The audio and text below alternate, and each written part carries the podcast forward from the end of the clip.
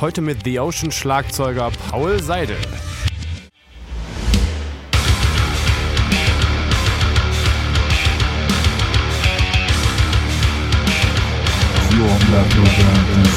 So ein bisschen sowas wie ein, wie ein Bus mit Betten. Also da sind auch Betten drin. Aber es ist nicht wirklich komfortabel. Also da gibt es keine Federung in dem Bus. Das heißt, jeder Huckel auf der Straße wird äh, zu einem zu einem Katapult äh, und äh, kann mich nicht erinnern, wie oft ich nachts aufgewacht bin und dachte, Scheiße, jetzt ist es vorbei. Wir sind jetzt in den Straßengraben und Herzlich willkommen zu The Band Show, dem Szene-Podcast für deine Metal- oder Hardcore-Band. Ich bin dein heutiger Host Mark und ich wünsche dir viel Spaß.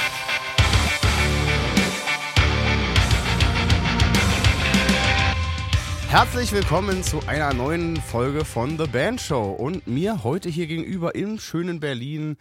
Bei einem sonnigen Tag sitzen wir natürlich drinnen und machen ein Mhm. wie es sich Interview. gehört als Äh, Musiker. machen wir immer so, immer so. Bestes Studiowetter ist, wenn draußen 30 Grad sind und Ja. Sonne. Äh, sitzt mir gegenüber Paul Seidel. Wir kennen uns ja auch schon ewig. Paul, aber trotzdem, guten Tag. Guten Tag. Wie geht Mac, es dir? MacMark. MacMark, ja. Das ist jetzt für die krassen Insider, die äh, irgendwann mal hier aufgenommen haben, äh, warum ich manchmal so heiße und, und so weiter und so fort. Ist ja auch egal. Äh, äh, if you know, you know, wie man so schön sagt. Ja, Paul, wie geht's dir? mir geht's sehr gut. Ja? Ja, ich bin gerade aus dem Urlaub wiedergekommen. Ich war jetzt äh, zwei Wochen lang auf Madeira mit meiner Partnerin und äh, Das hab klingt doch die, traumhaft. Hab die Seele baumeln lassen. Ich habe noch auf Instagram hin und wieder ein Bild gesehen, Ja. äh, war wohl sehr schön, glaube ich. war wirklich äh, atemberaubend. Ja. Wirklich sehr, sehr empfehlenswert. Und da ist es jetzt ja auch nicht so, als ob du irgendwie nicht aus Berlin rauskämest. Äh, Nee. Äh, zu dem Thema kommen wir auch gleich noch. Ja. Ähm, ja, wegen, weswegen ich eigentlich dich mal interviewen wollte, weil äh, du bist letztes Jahr äh, haarsträubend viel auf Tour gewesen und ich glaube, du hast einiges zu erzählen, auch gerade an äh, jüngere, jüngere aufstrebende Mu Musiker, die vielleicht auch mal irgendwie dahin wollen oder Mhm. sich das irgendwie erträumen, mal auf Welttournee, kann man ja eigentlich anders sagen. Macht es sagen. bloß nicht. Und damit ist das Interview eigentlich auch schon vorbei. Das war Äh, sehr schön hier zu ja, sein danke, heute. Paul. Ciao. diese Insights, die du manchmal lieferst, die sind einfach unglaublich cool. ähm, äh, vielleicht fangen wir mal von hinten an. Wie ist es denn? Also, ihr habt ja äh, über 150 Shows gespielt, allein 2022 mit The Ocean. Mhm. Oder hast du auch noch andere Konzerte gespielt mit, einer, mit anderen äh, Formationen? Nee, wer, zum wer, Glück nicht. Äh, wer Paul nicht genau kennt, also. Äh, Erstmal Hauptband The Ocean seit mittlerweile Fast zehn Jahre fast jetzt. zehn Jahre. Ja. Äh, dann noch äh, mit der Band Nightmare unterwegs, Mhm. da auch der Simon von äh, War From a Harlot's Mouth. Auch noch- fast zehn Jahre. Ja, auch fast zehn Jahre existent. Und auch noch sein Soloprojekt Ferns, äh, auch ein neues Album rausgekommen vor einigen Monaten. Äh, Im September. Im September. Also ja, gut, auch schon äh, irgendwie ein bisschen her, aber auch draußen. Und Nightmare darf man ja auch nicht vergessen, auch ein neues Album rausgekommen, vor zwei Wochen ungefähr. Äh, am 5. Mai. Am 5. Mai, genau. Und äh, letzten Freitag ist die neue Ocean-Platte rausgekommen. hier, also der Paul hat zu tun, merkt man. Ordentlich Output. Ordentlich Output. Genau. Und ähm, was ich eigentlich sagen wollte, wie fühlt es sich denn so an, nach so einer langen Zeit äh, unterwegs, also du warst ja hin und wieder natürlich hier äh, für, für kurze Zeit nur, wieder endlich längere Zeit, sagen wir mal, wieder zu Hause zu sein und so ein bisschen wieder im, im normalen Leben, wie man auch immer sagt, äh, so wieder anzukommen, sagen wir mal so. Also, wie funktioniert das? Also ich muss, äh, Hashtag Tour Hangover. ja, ich muss dazu natürlich äh, sagen, dass äh, nach so krass vielen Shows der Körper und der Geist erstmal so ein bisschen äh, Ausruhpause brauchen. Und es hat bei mir tatsächlich, glaube ich, fast anderthalb Monate gedauert, weil ich dann auch noch krank geworden bin. Ich hatte irgendwie mir auf der letzten Tour noch so eine Grippe eingefangen, die ich dann mit nach Hause genommen habe.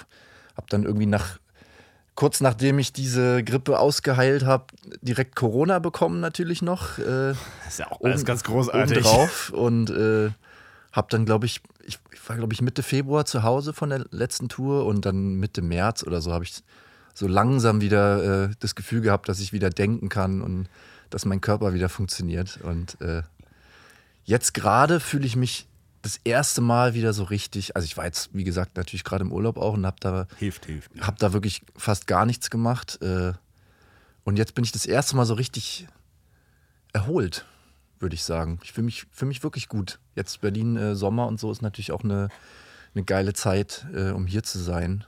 Die beste Zeit, würde ich sagen. Ja gut, wenn du jetzt hier so im Dezember angekommen wärst, Ja. das wäre schon was anderes, ne? Also äh, gerade Deutschland hat ja auch eine gewisse Tristesse. Ja, der, Berli der Berliner Sommer, äh, Winter ist, ist auch wirklich nicht, äh, nicht sonderlich äh, Ja, erwähnenswert.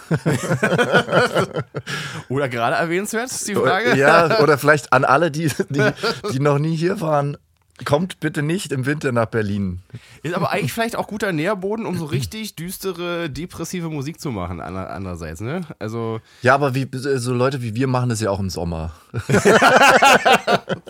wir schließen uns dann einfach in den Keller ein. Und, ja, ja. aber so richtig schön äh, mit einem Bierchen in der Hand in der Sonne, so richtig schönes, äh, düsteres, doomiges Ja, äh, Zeug zu schreiben. Das ist auch eine Challenge, die man dann hat, ne? Auf jeden Fall. Ja, nee. Ja, ist doch schön, dass du wieder äh, gut angekommen bist. Äh, ich weiß nicht, ob du es aus dem Kopf so hinkriegst, Mhm. aber was für Länder waren denn überhaupt auf der Tour unterwegs? Also ich weiß nur, ihr wart äh, auf jeden Fall USA, ihr wart äh, Südamerika, richtig? Ja, genau. Mhm. Wart ihr auch in Indien oder habe ich das? Nee, äh, das, in Indien waren wir das letzte Mal 2019. Ah, Okay, dann habe ich das, okay, dann habe ich das Genau. falsch Also- abgespeichert. Das letzte Jahr vor der Pandemie, wo wir, äh, in dem wir so richtig viel getourt haben, war 2019. Da haben wir, glaube ich, auch über 100 Shows gespielt. Aber das war schon ein Rekord letztes Jahr, oder? Das, äh, letztes Jahr war absoluter Rekord. Ich habe in meinem ganzen Leben noch nie so viele Shows hintereinander weggespielt. Also wir, wir haben ja, äh, hatte ich vorhin schon kurz erwähnt, im Februar, glaube ich, angefangen, 2022. Äh, das war so die erste Tour nach der Pandemie, die erste richtige. Da sind wir direkt in die USA geflogen.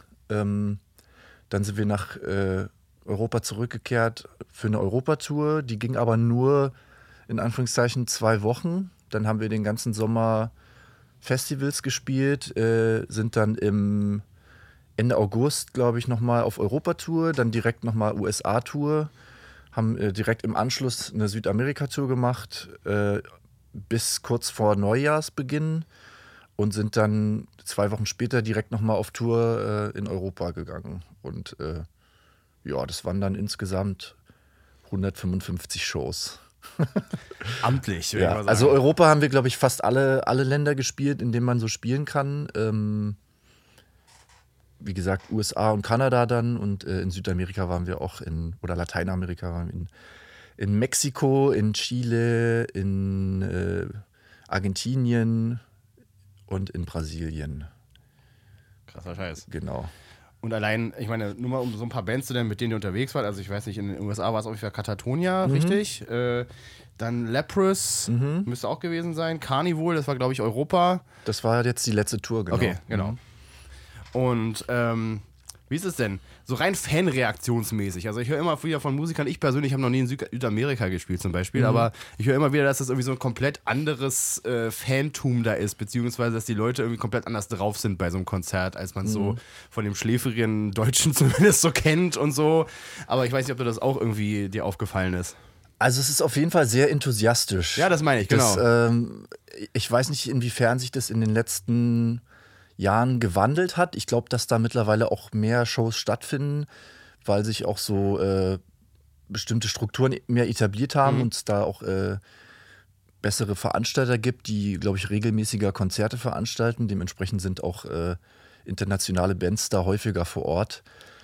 Aber äh, also ich, wir waren ja jetzt das zweite Mal da und ich fand es äh, wieder genauso mindblowing. Ich weiß gar nicht, wie ich es anders sagen soll. Also es war wirklich. Das waren aber auch schon. Clubshows, oder? Das waren nicht Ja, das waren Clubshows. genau. Wir, haben, äh, wir haben in Mexico City gespielt, da haben die uns in irgendein riesiges Theater gepackt, wo irgendwie tausend Leute oder so reinpacken, Ja. äh, passen. Äh, war natürlich viel zu groß, aber äh, Aber trotzdem geil. ja, trotzdem war äh, es war eine, war eine schöne Erfahrung. Ja. Also äh, Südamerika ist jedes Mal vollkommen, vollkommen irre. Ist vielleicht so ein bisschen so ähnlich wie beim Fußball, ne? Also die, die Brasilianer sind ja auch, oder die Argentinier zum Beispiel sind ja auch irgendwie be bekannt dafür, irgendwie so für Fußball so äh, in, ins Blut überzugehen und Ja. dann auch komplett anders den Fußball irgendwie äh, sich anzugucken, als jetzt so ein Deutscher es tut, Ja. obwohl das natürlich, also fast völlig anderes auch bei der Musik. Ist auf jeden Fall sehr emotional. Ja, genau, Ja, genau. Also sehr, Man, man, man äh, Sehr erinnere direkt. sich nur an die Situation, wo damals Deutschland, ich glaube 2014 war es mal, die Brasilianer äh, 7 zu 1 besiegt hat und die, man schon so ein bisschen Schadenfreude hatte, die weinenden brasilianischen Fans im Publikum zu sehen. War schon ein bisschen gut. Tut mir leid. Ja, ich, da bin ich, glaube ich, raus. Ja, ist egal. Ich gucke auch nicht viel Fußball, aber äh, dieses Spiel, das ist mir irgendwie. Ey, nichts gegen Fußball. Ich, Ja. ich mag das auch sehr gerne. Vor allem, um, um mal runterzukommen Ja. irgendwie. Ich mag auch, also ich gucke zum Beispiel überhaupt keine Bundesliga. Ich kann das irgendwie nicht ertragen, mir jede Woche irgendwie irgendwas reinzuziehen. Keine Ahnung, hat das wohl ab, abgestiegen, aber mir auch egal irgendwie. Ja, das kriege ich auch gar nicht. mehr. Ich war früher tatsächlich äh, energischer Bremen-Fan. Werder Bremen. Werder Bremen, ja. ja. ja, ja. Da hat Mario Basler noch da gespielt, falls sich Ich jemand. an den 93 Meister geworden, das weiß ich. Warum ich das weiß, keine Ahnung. Ja. Aber äh, Na klar, weil du Werder Bremen-Fan ja, warst. logisch. logisch. Aber seitdem, äh, ich verfolge auch noch, nur noch die, die großen Veranstaltungen, EM und WM und so. Ja. Die machen Spaß.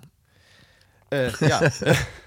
Gibt es dann eigentlich äh, so äh, Orte auf der Tour zum Beispiel, wo du auch irgendwie privat irgendwie nochmal gerne hinwollen würdest, weil zum Beispiel keine Zeit war, dir irgendwie großartig was anzugucken, obwohl das wahrscheinlich sowieso passiert ist. Aber äh, Naja, im besten Fall hat man noch irgendwie Zeit, sich äh, vor oder nach der Show dann so ein bisschen umzugucken, aber das Mhm. ist oft so.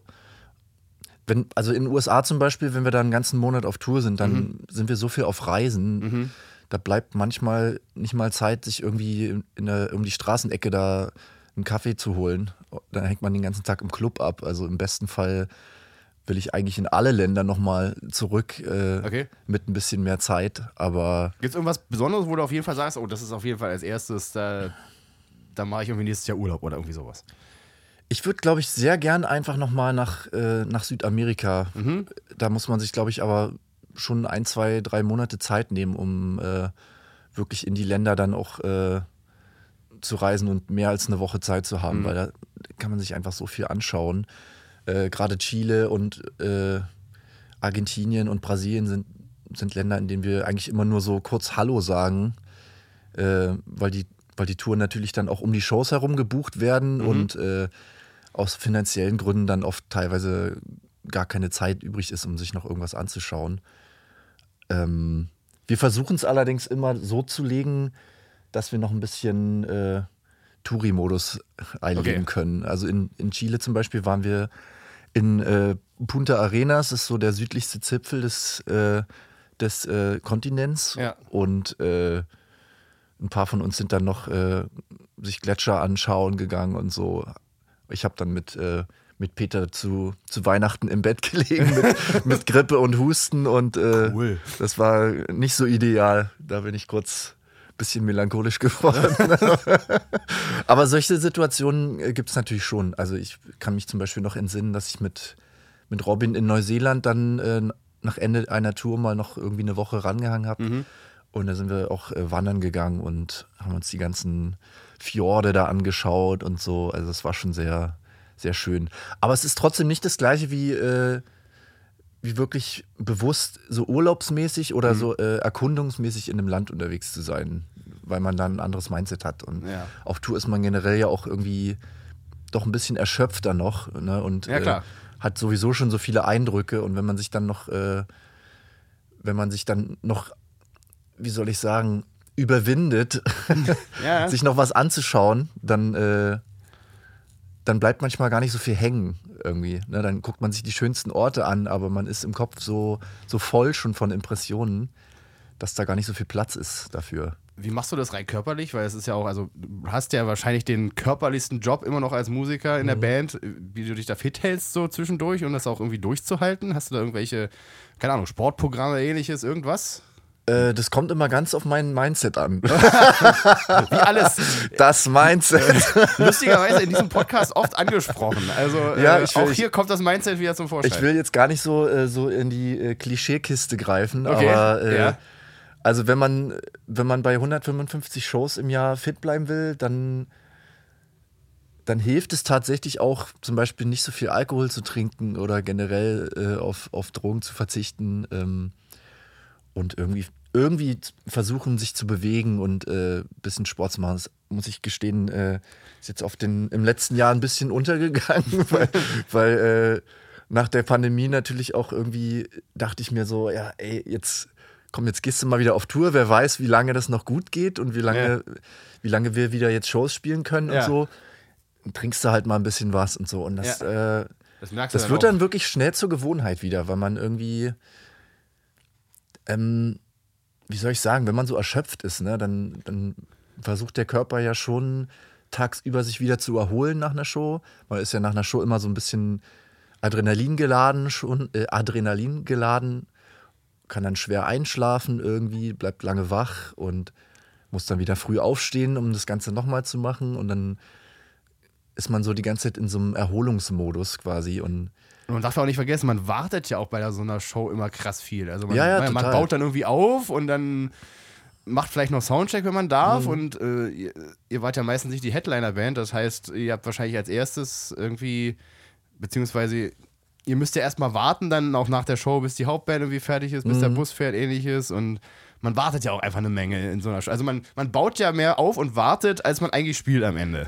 Man, man würde aber denken, dass man mehr Zeit hat. Ja, genau, aber komisch, es, ne? aber äh, lustigerweise ist es irgendwie doch nicht so. Also selbst wenn man irgendwie als, äh, als erste Band auf einem Tourpaket spielt, wo man vielleicht eine halbe Stunde spielt Ja. oder so, dann ist die Show vorbei, dann musst du deinen Kram zusammenpacken, äh, dann hängst du natürlich irgendwie noch am Merch ab und verkaufst ein paar T-Shirts und quatsch mit den Leuten und so. Und dann ist es auch schon wieder um eins. und äh, alles muss wieder in den Bus gepackt werden und äh, dann geht's weiter zur nächsten Show. Und also ich, wir haben jetzt äh, tatsächlich öfter das Privileg, natürlich auch in einem, in einem Nightliner-Bus unterwegs zu sein, Ja. Wo wir über Nacht schon zur nächsten Show fahren quasi. Ähm, Das ist wahrscheinlich ein Lebensqualitätsgewinn nicht zu übertreffen. das ist, also das war, das ist wirklich so die, die eine Sache, die ich, die ich nicht missen will jetzt aktuell, weil es wirklich äh, für die körperliche Fitness schon, schon schön ist, wenn man nicht immer nach vier Stunden wieder aufstehen muss, sondern, sondern einfach auch mal im Bett liegen bleiben kann und dann der Bus schon irgendwie im, im nächsten Ort ist und man so in die in die nächsten in den nächsten Club rein Fährt. reinfällt äh, morgens. Ja, Hello Cleveland, sage ich nur. ähm, äh, ja, man darf ja auch nicht vergessen, also äh, in Deutschland sind ja die Wege verglichen mit den USA immer äh, unfassbar viel länger. Also dieses Land ist ja so viel größer Total, und, und die ja. äh, Städte sind alle so viel weiter auseinander. ja. Da kann man sich immer gar nicht vorstellen, weil hier in Deutschland bist du halt, keine Ahnung, in vier, fünf Stunden, da fährst ja locker irgendwie durchs halbe Land durch und Ja. bist dann irgendwie von Hannover nach München gefahren. Ja. Aber äh, da drüben, da, da bist du ja unter Umständen zwölf Stunden unterwegs, bis dann irgendwie mal das nächste Örtchen wieder auftaucht. Total, ja. In Und in, in. Europa ist es ja auch so, also wie du sagst, die, die Strecken sind so kurz und dann bleibt der Bus dann halt auch mal stehen bis 5, 6 Uhr morgens. Das heißt, man kann sich früh schlafen legen, wenn man Bock hat. Dann wackelt nichts rum. Man liegt einfach in einem ruhigen Bettchen. In den USA ist es so, wir hatten jetzt äh, bei den letzten beiden Touren so ein Bandwagon. Das ist sowas, so ein bisschen sowas wie ein, wie ein Bus mit Betten. Also da sind auch Betten drin. Aber es ist nicht wirklich komfortabel. Also da gibt es keine Federung in dem Bus. Das heißt, jeder Huckel auf der Straße Okay. wird äh, zu einem zu einem Katapult. Äh, und äh, ich kann mich, ich möchte nicht, ich kann mich nicht erinnern, wie oft ich nachts aufgewacht bin und dachte, Scheiße, jetzt ist es vorbei. Wir sind jetzt in dem Straßengraben und Oh, ja, ey. also ich habe richtig, ich habe so richtig traumatische Schweißausbrüche teilweise gehabt, äh, wo man, wo man denkt, jetzt ist es wirklich, jetzt ist mein Leben beendet. Und äh, Ja, wenn ja man dann auch- 16 Stunden oder so teilweise im, im Bus liegt oder, oder Ja. sitzt und, und fährt und dann eh schon wenig schlafen kann, weil der Bus die ganze Zeit so ruckelt, dann ja, das ist echt extrem äh, kräftezehrend auf jeden Fall. Weil wahrscheinlich auch, da kommt halt auch vieles zusammen. Irgendwie man ist müde, irgendwie übermüdet vor Mhm. allem und dann reißt es einen irgendwie so aus dem Schlaf, wo man sowieso, man manchmal, selbst wenn man zu Hause im Bett liegt, manchmal irgendwie nicht so richtig weiß, wo man ist, wenn man so Ja. richtig im Tiefschlaf war und dann da so aufwacht. Ich glaube, das ist schon richtig hart. Ja, und die. Kojen sind ja auch dunkel, ne? Man hat ja, Ja. dann so einen Vorhang und so. Ja. Äh, ist, man ist auf so, eine, so einer Fläche von vielleicht äh, anderthalb Quadratmetern, Ja. wo man äh, manchmal Glück hat, seine Beine ausstrecken zu können. Da haben kleine Leute einfach Vorteile, ne? Also ich will mich natürlich jetzt überhaupt nicht beschweren. Es Nein, ist, nein, äh, nein, nein. Es ist natürlich wesentlich besser als irgendwie zu neunt in, einem, in so einem kleinen Van äh, 16 Stunden zu sitzen und über den Highway zu fahren. Und dann im Zelt zu schlafen. Und dann, äh, und dann zu hoffen, dass man einen Schlafplatz hat, Ja, weil man genau. äh, jeden Abend fragen muss, ob irgendjemand was zur Verfügung hat. Aber ja, das ist schon, äh, darf man nicht unterschätzen, wie, äh, wie viel Energie das kostet, auch auf Tour zu sein. Und äh, um, den, um die Brücke mal zu spannen, ja. deswegen hat es auch so lange gedauert, äh, tatsächlich, dass ich mich wieder erholen konnte jetzt im, im Februar, Mhm. weil einfach der Körper nach so vielen Shows so aufgebraucht ist und oder verbraucht, würde ich fast schon sagen. Äh, da wird man dann auch hypersensibel und alles wird irgendwie, ja, alles nervt irgendwie nur noch.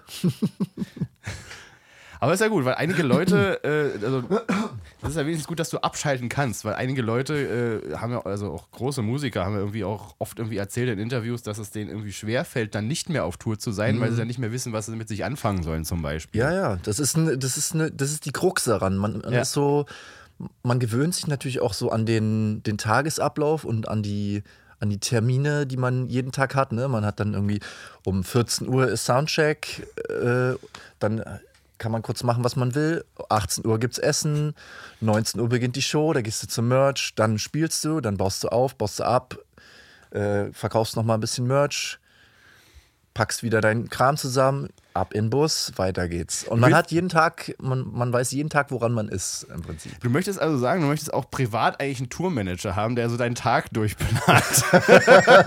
naja, privat bin ich ja mein eigener Tourmanager okay, zum Glück. Okay. Ist ja, also ich bin schon, ich würde mich schon als sehr routinierten Menschen äh, bezeichnen. Also ich mag das schon auch irgendwie so eine gewisse äh, Routine zu haben am, am ja. Tagesanfang zumindest. Da, da weiß ich zumindest dann, dass mein Kopf noch funktioniert und alles in Ordnung ist. Immerhin. Was war denn so das, das wenn wir jetzt nur mal 2022 nehmen, was war so das beste Konzert, was ihr gespielt habt? Das so. beste Konzert? Ja, das beste. Boah, das ist wirklich sehr schwer zu sagen. Das dachte ich mir schon. Ja, bei 155 Shows. ähm, ist ja vielleicht nicht mal das Größte. Nee, äh, wir haben natürlich jetzt auch nicht äh, jeden Abend vor 2000 Leuten gespielt. Nein, nein, so, nein, ne? nein. Aber es gab schon so, ich, ich glaube, es war eine Festivalshow, die mir, ich weiß jetzt nicht mehr genau, welches Festival es war. Aber äh, äh, das schneiden wir dann nachher rein, dann guckst du mal, gucken wir nochmal nach. Ja, mit so einer, mit so einer äh, Roboterstimme.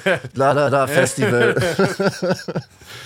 es war irgendeine Festivalshow. Ich glaube, es war das Motocultor Festival in Frankreich. Mhm. Ähm, da waren viele Freunde auch äh, äh, zugegen, also andere Bands auch, die wir schon mhm. länger kennen. Ich glaube, ich glaube, Svalbard haben gespielt, auch aus England und äh, irgendwelche anderen Bands, die, die wir auch kannten und so. Es war immer eine schöne Atmosphäre und wir haben auch überhaupt nichts erwartet. Soundcheck war entspannt und dann äh, waren da irgendwie 5.000, 6.000 Leute da im Zelt und es hat einfach total Bock gemacht. Aber äh, es, ja. ich kann es oh, auch ja, wirklich, ja. Äh, da waren so viele geile Shows dabei. Ich muss auch sagen, dass ich jetzt über die über die zweieinhalb Jahre, in denen wir nicht, nicht spielen konnten, hat sich schon ein bisschen was äh, verändert auch. Also wir haben jetzt viel mehr Leute, die auch Texte mitsingen und so. Und okay, okay. generell habe ich das Gefühl, dass die Leute so dankbar waren, auch äh, dass sie wieder auf Shows gehen können, dass jede Show irgendwie so, die war viel intensiver. Also alle Shows hatten irgendwie so eine, ja, endlich wieder, endlich wieder Konzerte-Feeling, ne? Ja, genau. Und ich habe das Gefühl, dass, dass wir als Band auch viel mehr wertschätzen konnten, was wir da auf der Bühne machen und äh, mehr zusammengewachsen sind, auch als, äh, als Bandkollegen nochmal, mhm. ne? um, um wirklich so, wir spielen auch ganz anders zusammen und ich glaube, das, äh, das übersetzt sich auch ganz gut ins Publikum. Und wenn dann so eine, so eine Energie entsteht im Raum, dann das macht schon Bock irgendwie. Aber ich kann jetzt, also ich kann jetzt leider nicht genau sagen, welche meine Lieblingsshow war. Okay. Ich sage einfach, alle Shows waren meine Lieblingsshows. Okay. Aber gibt es denn eine, die so richtig scheiße war vielleicht? Also gibt es vielleicht irgendein krasses hm. Problem, was es gegeben hat? Irgendwas, äh, wo wir sagen müssen, Alter. Ich kann jetzt, ne, kann ich auch gar nicht, es gibt immer mal irgendein Problem. Ne? Also wir haben ja mittlerweile okay. auch einen, einen, Haufen Technik irgendwie am Start und irgendwas funktioniert immer mal nicht. Ne? Also, mittlerweile ist es, glaube ich, relativ fail-safe, würde ich sagen. Aber ich glaube, meine, Abs meine absolute nicht-Lieblingsshow. Ja, siehst du, gehen wir mal so rein. War gar nicht Letz-, im letzten Jahr, sondern okay. 2019 haben wir. okay, lass ich gelten, lass ich gelten. Ist ja die gleiche Zeit. Ja. Da haben wir auf dem Festival gespielt in, in Finnland, auf dem Rockfest. Mhm. Und äh, wir hatten aus irgendeinem Grund unseren Band-Laptop vergessen. Hm. Wer es nicht weiß, also. ich weiß nicht mehr, ob es vielleicht irgendwie in einem, in einem Hotelzimmer oder so vergessen wurde. Jedenfalls ja. standen wir dann da auf der Bühne. Äh, auf Festivals ist es ja so, dass man hat dann irgendwie äh, nur so einen kurzen Line-Check, meistens Ja. irgendwie so 20 Minuten oder so. Und dann muss man fertig sein, muss alles funktionieren. Und wir standen da, wo ist das Bandlaptop? Wo ist das Bandlaptop? Ich hab's nicht, ich hab's nicht. Und alle waren so wirklich wie so ein, wie so ein Haufen Hühner auf der Bühne hin und her gerannt. Die Leute vor der Bühne haben uns blöd angeschaut. Und glücklicherweise hatte Peter dann ein Backup auf seinem Laptop. Ja. Sein Laptop stand aber irgendwie ungünstigerweise total in der Sonne und ist überhitzt während der Show und ist dann auch immer so abgeklappt. Und dann waren da irgendwie 16 Uhr bei über 30 Grad, waren dann so ein paar Hanseln vor der Bühne und wir dachten nur so, Wo, warum haben wir überhaupt den scheiß Laptop warum besucht? bin ich jetzt eigentlich hier? Was, was ist der Zweck dieser, dieser Übung? Ja, weil äh, wir sind ja auch eine Band, die irgendwie, die schon auch mit viel mit Lichtshow arbeitet. Ne? Wir haben ja so äh, programmierte, so eine programmierte Lichtshow und alles Mhm. ist relativ durchexerziert und so. Genau, wer es nicht weiß, also bei, äh, bei vielen Bands, auch bei euch zum Beispiel, ist halt äh, das alles auf den Klick irgendwie abgestimmt, dass die, dass die Lichtshow im richtigen Moment Licht an, Licht ausmacht und so weiter und dass das alles irgendwie gut zusammenarbeitet. Und wenn halt der blöde Laptop nicht da ist und der Clicktrack dementsprechend nicht synchronisiert ist, dann ist man irgendwie so ein bisschen nackt äh, unterwegs. Und das Ja. ist auch krass. Ich meine, wir machen das ja auch schon seit Jahren, dass wir immer live auf Klick spielen. Wenn man das dann plötzlich nicht hat, das ist irgendwie auf einmal ein bisschen unangenehm irgendwie. Ja, ich, also ich Also glaube, nicht, dass man nicht spielen kann oder Nee, so, nee. aber man, man fühlt sich irgendwie so, so ins, in den offenen Ozean geschmissen und äh, muss dann irgendwie ein bisschen klarkommen erstmal.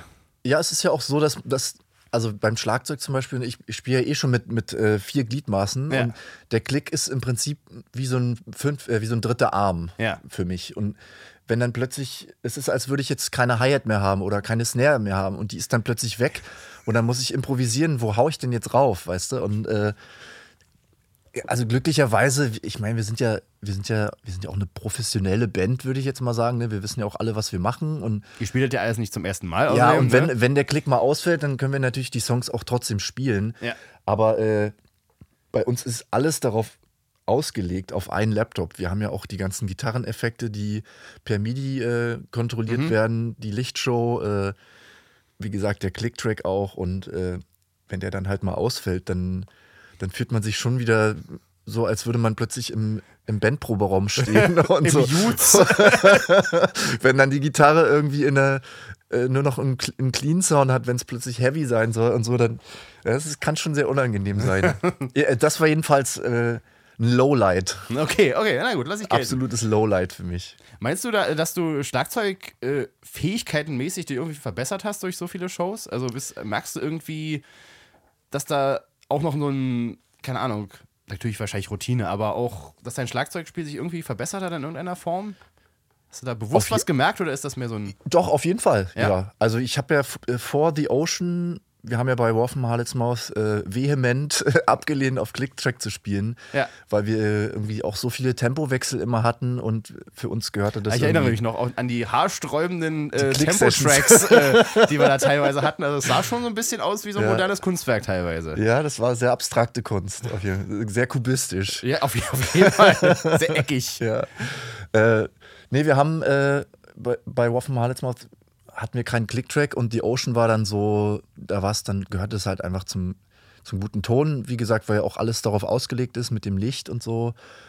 Ähm, und wir haben dann irgendwann, ich glaube 2018 zur Phanerozoic 1 Platte, haben wir uns dann auch nochmal ein ganz neues Setup gegönnt, wo jetzt alle auf Clicktrack äh, spielen mit In-Ears und so. Und ähm, wir haben dann so ein X32 äh, Beringer, ja, ja. genau, ja. Beringer äh, viele, genau. Mhm. Pult in, in so einem Rack drin, äh, mit Camper auch und sowas. Und also jeder, jeder, jeder Schritt hin zu mehr im In-Ear-Sound drin zu sein. Ich kann quasi jetzt auch ja auch meinen eigenen, meinen eigenen Sound machen. Ich kann, mir, kann selber entscheiden, ob ich mehr Gitarren haben will oder mehr Snare Drum oder mehr Kick. Und das führt natürlich alles dazu, dass man noch genauer hört, äh, wie man spielt. Ne? Und Ja. wir haben jetzt uns vor kurzem auch neue, neue Preamps gekauft äh, für, für die In-Ears. Mhm. Ähm, was auch nochmal dazu geführt hat, dass man wirklich jeden, also man hört wirklich jeden Fehler, den man macht. Äh, das ist natürlich dann auch äh, eine Detailarbeit irgendwann und irgendwie nervt es auch, dass man, dass man so hört. viel hört. Ne? Manchmal wünsche ich mir auch, ich würde einfach nur spielen, ohne irgendwas zu hören. Gibt es irgendwelche Bandmitglieder, die du bewusst nicht auf deinem In-Ear hören möchtest während des Konzerts? Ich nenne keine Namen, aber ja. okay. ja, gibt's, gibt's auf jeden Fall. Also, Unser Drummer sagt immer, macht bloß nicht unseren Sänger auf mein In-Ear. Das nervt ab. Nee, ich habe ich hab schon alle drin, aber die Ja. Lautstärkeverhältnisse sind entsprechend äh, links, rechts ist dann teilweise ein bisschen anders. Das ist der Fehler dann auch mal bei minus 30 dB Umständen. Aber ja, an, aber, aber das Spiel, das Spiel hat sich schon, ich würde schon sagen, ich bin auch noch mal tighter geworden dadurch. Also wirklich, weil man will ja, man will ja auch geil spielen. Ne? Mhm. Und wenn man, äh, wir haben mittlerweile auch äh, die Vorzüge, dass wir, dass wir Shows mitschneiden können. Ne? Wir können Mhm. also an unser Pult auch äh, den Laptop anschließen. Und wenn wir eine, wenn wir eine geile Show, äh, wenn, wir, wenn wir ahnen, dass es eine geile Show werden könnte, dann schneiden wir jetzt aus Prinzip auch immer alles mit. Ne? Einfach, weil man es hat, ne? weil man's, damit man es hat, ob man es jetzt nutzt oder nicht, ist ja egal. Aber da hört man natürlich dann immer äh, auch, wie man spielt. Und äh, Ja, gut. Das ist dann meistens auch ein böses Erwachen, hinterher sich die Live-Aufnahme anzuhören, ne? ja, kann, Flu äh, kann Fluch und Segen sein, Ja, auf genau. jeden Fall. Aber ich würde ich würd schon sagen, dass wir auch als Band äh, nochmal äh, einen Sprung nach vorne gemacht haben, was das, was das Live-Spielen anbelangt. Einfach dadurch, dass wir besser hören können, ob wir gut spielen oder nicht. Und wenn äh, jeder sein eigenes Instrument auch gut hören kann, ne? weil äh, wenn du mit Monitoren spielst, da ist immer so viel Bleed drin. Ja, Allein die Becken im allein die Lautstärke. also allein die Lautstärke, ich weiß, also wenn ich jetzt überlege, wie wir mit Wolfen Hallets Maut teilweise, ich habe ja da nur, nur die Kick irgendwie auf dem Monitor gehabt, weil alles andere sowieso äh, vollkommen wahnsinnig gewesen wäre. Aber es ist so, eine, so ein Matsch gewesen teilweise und äh, ja, da bin ich eigentlich froh, dass wir Dass alle das vorbei ist. ja, muss ich wirklich sagen, ich, ich bin über den Schritt äh, nicht traurig, dass äh, jetzt auch in ihrs zur Gewohnheit geworden sind. Ja, krass. Ja, finde Ja. ich auch. Also ich, äh, wir machen das auch schon seit Jahren, irgendwie mit In-Ears zu spielen und, und auch allein, wie du schon sagtest, die Fähigkeiten von so einem Mischer, der ja nicht mal unbedingt jetzt noch Fader haben muss, das ist einfach nur so ein Rack-Gerät, was irgendwie 4, 3, 4 HE hat und äh, da im Rack wohnt, Ja. kannst halt bei uns kannst du zum Beispiel einfach einen USB-Stick dran stecken und dann drückst du auf Aufnahme und dann schneidet es halt alles mit, was da drin steckt. Und das ist halt äh, fast nicht aufzuwiegen irgendwie, wie man Ja. damals eigentlich unterwegs ist mit irgendwelchen. Dann, dann hast du Feedback im Mikrofon und Ja, und allein schon die Lautstärke, also ich weiß gar nicht, also ich habe früher auch immer mit Ohrenstöpseln gespielt, weil man es ja gar nicht erträgt, teilweise da auf der Bühne zu stehen. Mhm. ich habe ich hab, ich hab jahrelang ohne Ohrstöpsel und irgendwas gespielt. Ich weiß gar nicht mehr, wie ich das ausgehalten habe. Also vielleicht, vielleicht höre ich deshalb auch so schlecht jetzt. ja, vielleicht, also. Ja, und es ist, und es ist natürlich auch so, man spart ja auch Zeit, was äh, den, den Soundcheck anbelangt. Ja, weil ne? es halt immer derselbe Sound ist, den man auch Genau. im Ohr hat, weil man das halt schon vorher eingestellt hat. Ne? Das darf man auch nicht vergessen. Man Du kann kommst natürlich halt, immer ein bisschen tweaken noch, ne? Klar, muss man auch. Weil jeder Raum auch unterschiedlich klingt. Ja. Aber äh, wenn ich jetzt überlege, wie viel Zeit es auch oft gedauert hat, bis äh, irgendwie jeder dann so ungefähr zufrieden war. Und dann hast du irgendwie noch eine Monitorperson, die da neben dir steht, die dann noch irgendwie äh, dechiffrieren muss, was alle wollen gleichzeitig, weil alle irgendwie nach oben und unten zeigen und links und rechts und ja, äh, Becken bitte leiser. Äh, was? Becken leiser? was, was ist das denn? ja, äh, Becken lauter. Äh, Die Becken sind aus, mein Freund. heißt es dann. Die sind gemutet. Ja, Ich habe gar keine Becken. Naja, aber äh, genau, kommen wir vielleicht nochmal, äh, ihr habt ja auch irgendwie es geschafft, doch ein Album tatsächlich rauszubringen. Also irgendwie habt ihr das ja irgendwann aufgenommen tatsächlich. War das schon noch in der Corona-Zeit aufgenommen, das Album letztes Jahr, was jetzt rausgekommen ist? Oder habt ihr das auch noch aufgenommen in der ganzen Also Zeit? das The Ocean-Album haben wir ja, also es wurde ja über die Pandemiezeit geschrieben auch und Mhm. ich habe äh, im, ich glaube es war September, Oktober 21 oder so, habe Okay. ich Schlagzeug dafür aufgenommen. okay. Ähm, wir haben in der Zeit dann auch hier in Berlin äh, so eine Räumlichkeit äh, umgebaut zu einem zu einem Studioraum für zumindest für Vocalaufnahmen Mhm. und so weiter. Und unser Sänger und Robin äh, haben dann, ich glaube, ein Jahr lang oder so äh, Vocals aufgenommen und Okay. getweakt und dann haben wir noch Gitarren äh, neu aufgenommen und Bass und alles Mögliche. Und parallel hat Peter bei sich im Studio die ganzen Synthes fertig gemacht und alle Sounds und so. Und das war jetzt schon so ein, ich würde schon sagen, so ein Zwei-Jahres-Projekt. Also die, Leute, die Leute denken immer, dass wir das so aus dem Ärmel schütteln, Mhm. neben, neben den ganzen Touren noch, aber das, äh, haben wir auch schon mal gemacht, aber bei der vorigen Platte haben Ja. wir auf Tour auch teilweise in irgendwelchen Studios dann noch gesessen, äh, in irgendwelchen anderen Ländern. Mhm. Aber wir haben jetzt schon zwei Jahre auch uns Zeit genommen, um das äh, zu tweaken und äh, Okay. das richtig fertig zu machen. Irgendwie. Aber irgendwann muss man ja auch dann mal einen, äh, einen Deckel drauf machen. Ja, ich meine, euer Nightmare-Album, da weiß ich noch, da haben wir die Drums irgendwie kurz vor der Pandemie eingespielt, 2020. Anfang Februar 2020. Genau, und ja. jetzt ist es erst rausgekommen. Also es ist auch irgendwie krass. Voll, äh, ja. Drei Jahre später. Ja, Aber es war bei, bei Nightmare war es auch äh, ein bisschen anders, weil wir, äh, wir uns ja dann auch dazu entschieden hatten, äh, uns von unserem damaligen richtig, Label genau. zu trennen und das alles in Eigenregie zu machen. Und äh, ich glaube, wir haben die Zeit jetzt auch so ein bisschen gebraucht, um das alles zu etablieren und die ganzen. Ja, und ich, ich glaube, wir wollten es einfach auch nicht während der Pandemie rausbringen. okay. Ja, okay, kann ich verstehen. Was äh, einerseits natürlich schon so ein bisschen Risiko ist, ne? weil äh, hätte er jetzt auch noch fünf Jahre weitergehen können. Man, man weiß es ja vorher nicht.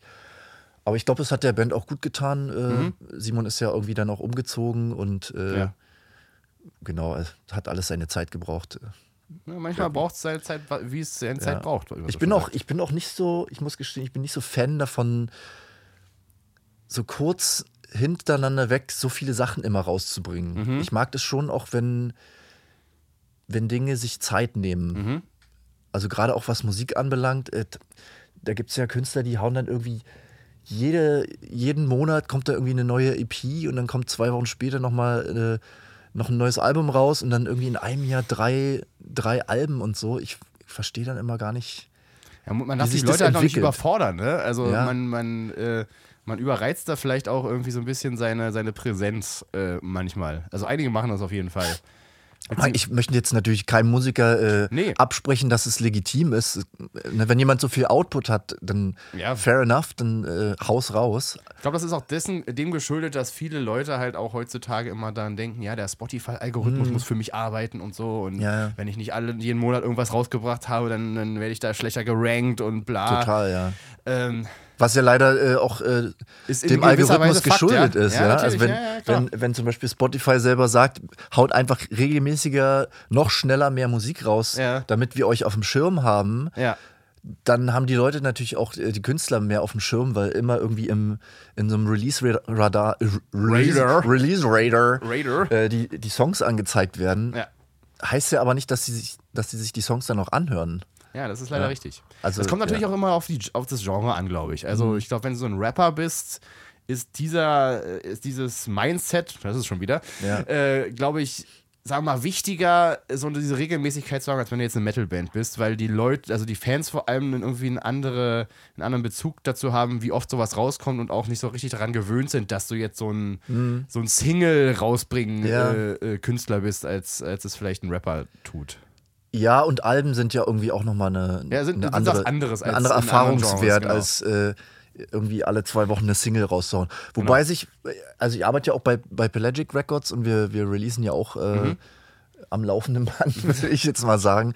Es ist schon, es ist schon auch schwierig, irgendwie die Leute so am Ball zu behalten. Mhm. Ne? Also wenn du irgendwie drei Monate bevor ein Album rauskommt, äh, announced, dass dann ein Album kommt und eine Single rausbringst, dann haben nach drei Monaten natürlich die Leute vergessen, dass da ein Album rauskommt, wenn, Ja. du, wenn du nicht regelmäßig darauf hinweist, weil Ja. einfach jeden Tag so viel passiert. Ja. Jede Woche werden da irgendwie, ich habe, äh, also mein einer Kollege meinte mal, der hat da mit irgendjemand von Spotify gequatscht und die, die kriegen jede Woche, ich weiß nicht, ob es jeder Tag oder jede Woche war, kriegen die 40.000 Songs.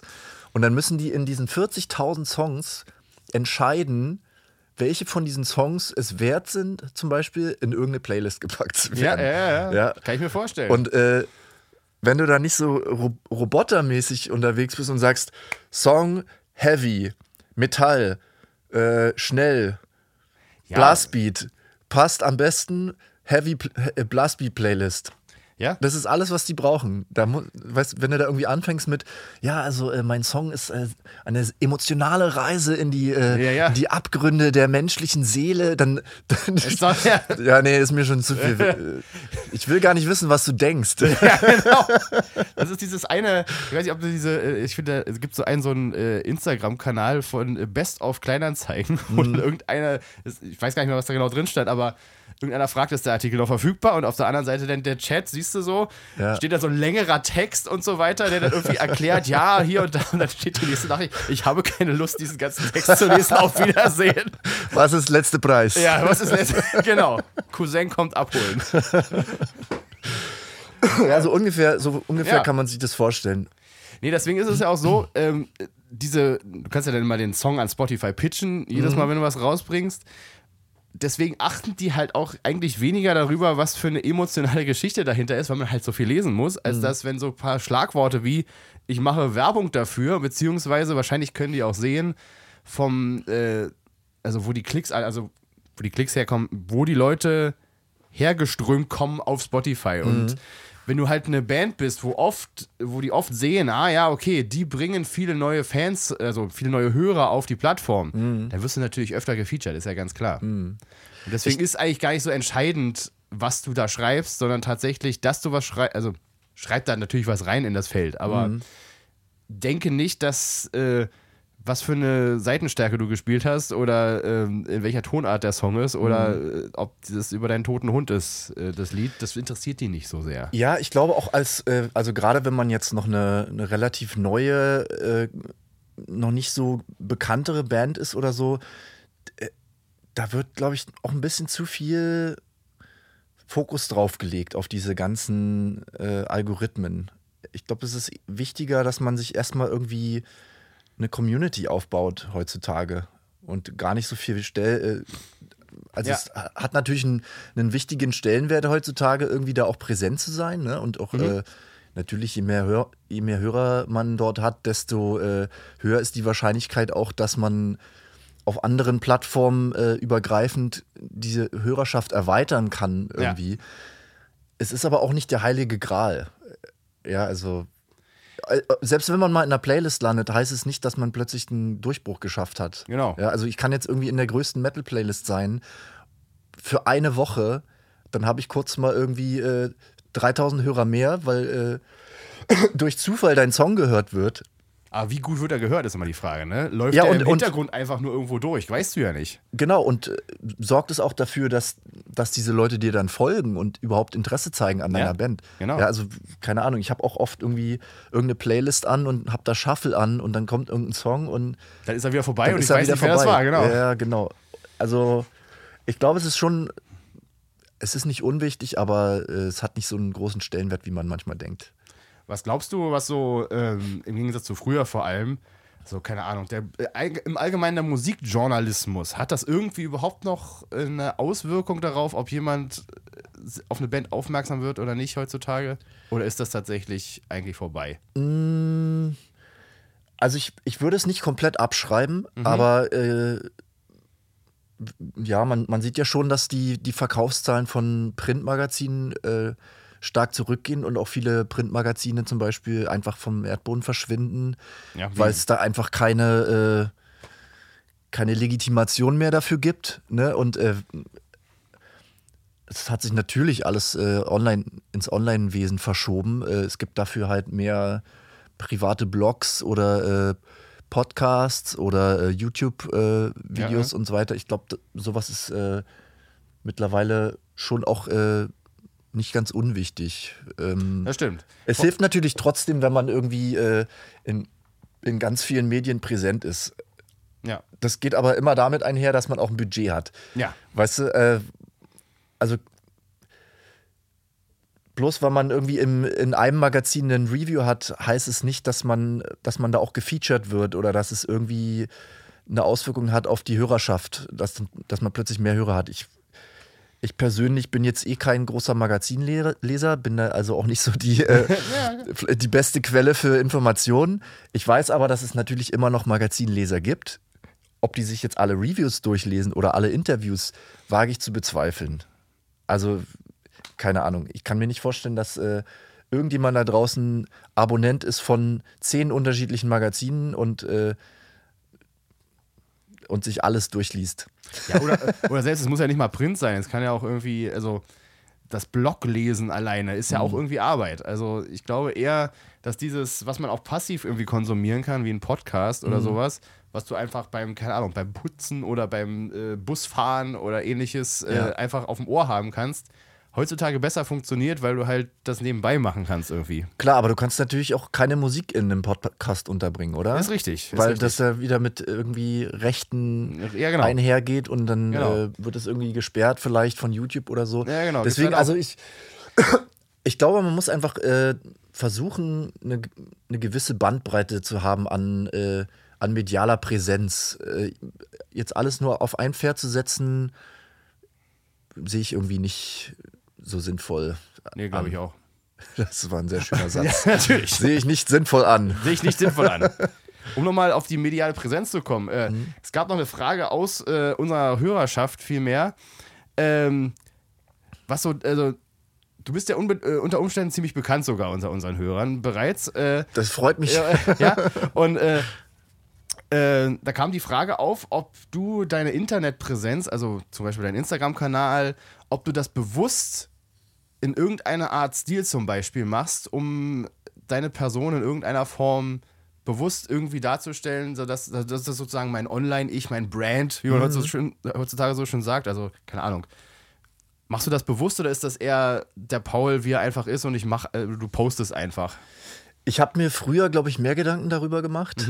Äh, auch was so äh, das Visuelle anbelangt. Äh, ich bin ja auch irgendwie, ich bin ja schon noch ein Kind äh, der Evolution von sozialen Medien, würde ich sagen. Ich habe auch damals ein MySpace-Profil gehabt. Und damals, Wer, wer äh, nicht? ich habe tatsächlich auch MySpace-Profile designt. Ja, das war echt schon eine geile Zeit, wo man Ja. halt noch irgendwelche Grafiken, sich mit irgendwelchen Codes, die man da irgendwo reinposten konnte und dann. Voll, äh, ja. äh, HTML und CSS-Code. Ja, Ich ja. habe ich hab zum Beispiel, fällt mir gerade ein, ich habe für The Ocean damals ein MySpace-Profil designt, bevor ich in der Band war. Ja, geil. Für die Heliocentric-Platte. Auch mit so einer animierten Drehscheibe und so. Und das hat, das hat schon Bock gemacht. Also, äh, Ja, um auf deine Frage zurückzukommen, Ja. Ich glaube, ich habe mir früher mehr Gedanken darüber gemacht. Mhm. Ähm, ich sehe es mittlerweile aber eher so als, als äh, Projektionsfläche für meine Gedanken und was auch immer mir so passiert. Ich, ich mag das einfach irgendwie da so eine, so eine kleine Community zu haben und äh, auch mit den Leuten zu interagieren und so. Für mich ist das jetzt kein, kein Brand. Also ich, ich, ich will mich selber auch nicht als, als Brand vermarkten. Das Okay. ist mir irgendwie zuwider. Auch wenn es auch wenn es so rüberkommt. vielleicht, Ja. vielleicht, vielleicht kommt es so rüber und vielleicht, vielleicht wäre es auch von Vorteil, wenn ich da noch mehr äh, Fokus drauf legen würde, irgendwie mich als, äh, als Drummer zu verkaufen. Ähm, ich weiß nicht, mir gefällt es einfach so, wie es ist. Ich, äh, was auch immer da passiert, passiert halt irgendwie. Ne? Und ich, wenn ich auf Tour bin, zeige ich, wie es auf Tour ist. Wenn ich im Studio bin, zeige ich, wie es im Studio ist. Und wenn ich irgendeinen Gedanken habe über irgendwas, dann teile ich den halt, äh, je nachdem, wie es mir, wie es mir passt. Ich habe auch oft Zeiten, wo ich irgendwie einen Monat oder so gar nichts teile. Ja, ja, also es ist jetzt irgendwie, weiß ich nicht, ich Aber es scheint ja auch deiner, deinen Followern nicht zuwider zu sein, dass das so ist. Nee, das freut mich auch. Ja. Also ich, ich bekomme da auch öfter Feedback und äh, den Leuten scheint es zu gefallen, dass ich einfach so laissez-faire-mäßig irgendwie Ja, ist doch gut. so voranschreite im Leben. Und Das beweist vielleicht Ja. auch so ein bisschen, dass, dass man, also wenn du so gewisse Online-Marketing-Gurus fragst, ja, dann heißt es immer, ja, du musst auf jeden Fall jede Woche, also jede Woche, jeden Tag Mhm. posten. Eigentlich musst du alles äh, ab, äh, abbilden, was du so machst. Ja. Keine Ahnung, essen. äh, also du musst eigentlich dein, du musst schon eigentlich ein Influencer werden, um da irgendwie was, äh, was zu reißen. Aber offensichtlich geht es ja auch anders. ja, und es ist ja, es ist ja auch so, es kommt ein bisschen drauf an, was, was will man damit eigentlich? Genau. Ja, für, für, für die meisten ist es halt so, es ist eine soziale, ein soziales Medium, was dafür gemacht ist, dass Menschen miteinander interagieren. Ja. ich, ich bin keine Marke, auch wenn es vielleicht den Anschein hat. Ich, ich will aber nicht, ich will ja keinen, ich bin ja nicht da, um, um ein Produkt zu verkaufen, was, äh, was ich an so viele Menschen wie möglich verkaufen will. Ja. Natürlich bin ich als Musiker auch darauf angewiesen, dass die Leute meine Musik hören und auch zu den Konzerten kommen. Und natürlich promote ich das auch über meine sozialen Medien. Aber es ist für mich nicht das Wichtigste daran. Also für mich ist wichtiger, dass ich irgendwie eine, eine persönliche Verbindung habe mit den Leuten, wo ich wo ich, wo ich sie herstellen kann. Natürlich kann ich jetzt nicht mit, äh, mit 10.000 Leuten irgendwie äh, re regelmäßig äh, Nachrichten schreiben, sonst würde ich wahrscheinlich 24 Stunden am Tag nur noch am Handy hängen, mhm. was ich auch nicht will. Aber ja, ich, ich habe auch keine Lust, so in den, in den Algorithmus reinzufüttern. Weißt du? Also ja, ja klar. Ich, ich, und man macht bin, sich auch ein bisschen wahnsinnig, glaube ich, damit, irgendwie mal zu wissen, ja, jetzt muss ich aber um ja. die Uhrzeit irgendwie posten, damit das irgendwie funktioniert. Und am Ende ändern sich die Regeln sowieso so unfassbar schnell, dass mhm. du dich sowieso meistens nicht darauf einschießen kannst, und, sondern die Kanäle, die tatsächlich so ausgelegt sind, dass du halt täglich postest, die funktionieren halt auch, weil die, weil die Fans das erwarten mhm. irgendwann, dass du täglich postest. Und da du ja auch wahrscheinlich in dem Fall nie in diese Ultra-Regelmäßigkeit, nenne ich es jetzt mal, reingerutscht mhm. bist, tut es dem Ganzen auch, glaube ich, gar keinen, äh, gar keinen Abbruch, dass du, dass du es weiterhin so machst, wie du es halt immer gemacht hast. Ja, und ich, ich, ich will auch einfach nicht unauthentisch sein. Genau. Weißt. Du, also ich, ich, ich mag das immer nicht, wenn, wenn alles so, so firmenmäßig rüberkommt. Wenn, wenn Musiker dann so zu einer, zu einer Firma werden und alles nur noch auf, äh, auf Produkt und Geld machen ausgelegt ist. So, ich zeig dir jetzt, wie man, wie man mit dem, mit dem schnellsten Riff der Welt möglichst viele, viele Licks und äh, Klicks äh, äh, äh, heraufbeschwört. Weiß ich nicht, das war mir schon immer irgendwie zuwider. Du, du willst sagen, äh, die Paul Seidel-T-Shirts äh, wird es erstmal nicht geben. paulseidel.de. Paul Hatte ich tatsächlich. Ja? Nee, paul.de. Paul, Paul, gut. Kleine, kleine. Das ist ja krass. Kleine Geschichte. Die, mein Vater hat mir, ja. glaube ich, zum ich weiß nicht, zum 16. oder 17. Ja. hat er mir eine Domain äh, ja. geschenkt. Ja. Oder vielleicht war es sogar Weihnachten. Und wir hatten alle, also meine Geschwister und ich, wir hatten alle so ein weißes T-Shirt. Ja. Und auf meinem stand in blauen Lettern www.paul.de. Ist ja krass, dass das doch verfügbar war. Es war, es war. Äh, es war noch Early Days. Es war Early Days. Es war, glaube ich, sogar noch in den war es noch in den 90ern oder war es Anfang 2000? Ich weiß es nicht mehr. Ich weiß auch, ich weiß nur noch, dass es mir dann irgendwann zum Verhängnis geworden ist, weil ich äh, auf Klassenfahrt in den Bus gekotzt habe. und, und, dann hat irgendjemand hinten auf mein T-Shirt geguckt und, ah, Paule, ja, wir nennen ihn ab sofort Buskotzer Paul. und äh, ab, so, ab dem äh, Zeitpunkt war ich nur noch BKP, der Buskotzer Paule. Ja, Deine schade. Story am Rande. Nee. Ja. Also diese T-Shirts wird es nicht geben. Ja, schade. Aber wer auch immer jetzt paul.de besitzt, oder besitzt du noch paul.de? Äh, nee, ich habe ja, leider. Hättest du wahrscheinlich für viel Geld verkaufen können heutzutage. Ich bereue weißt du? es wirklich, das dass war, ich ey, diese das Domain. die Geldanlage gewesen. Das wäre es gewesen. Paul.de. Ey. Ich hätte reich sein können. Ja. Ich hätte auf all diesen äh, sozialen Medien und Algorithmen verzichten können Hätte ich diese Domain behalten. Scheiß auf Aktien- und Bitcoin-Investment. Paul.de ist Paul. der neueste Shit. Ja.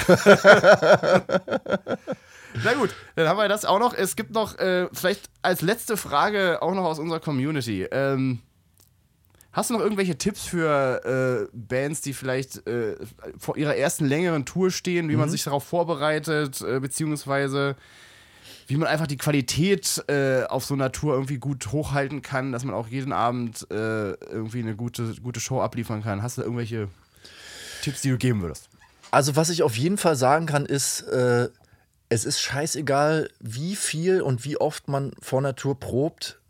Diese richtige Abgebrühtheit und das richtige hundertprozentig safe Wissen, was alle machen, kommt erst mit der Tourroutine rein. Also wenn man jetzt irgendwie, also natürlich, ich will jetzt nicht sagen, hört auf zu proben. Wer probt, betrügt die anderen. genau.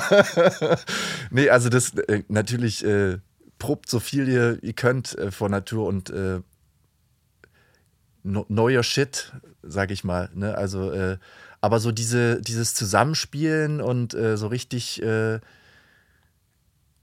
aus dem Kopf rauskommen und äh, die Show genießen, das kommt meistens erst so nach zwei, drei Shows, wenn der Körper sich auch an die, an die Routine gewöhnt hat und an die Erschöpfung und äh, dann fängt man auch an, nicht mehr so verkopft an, an jeden Part ranzugehen.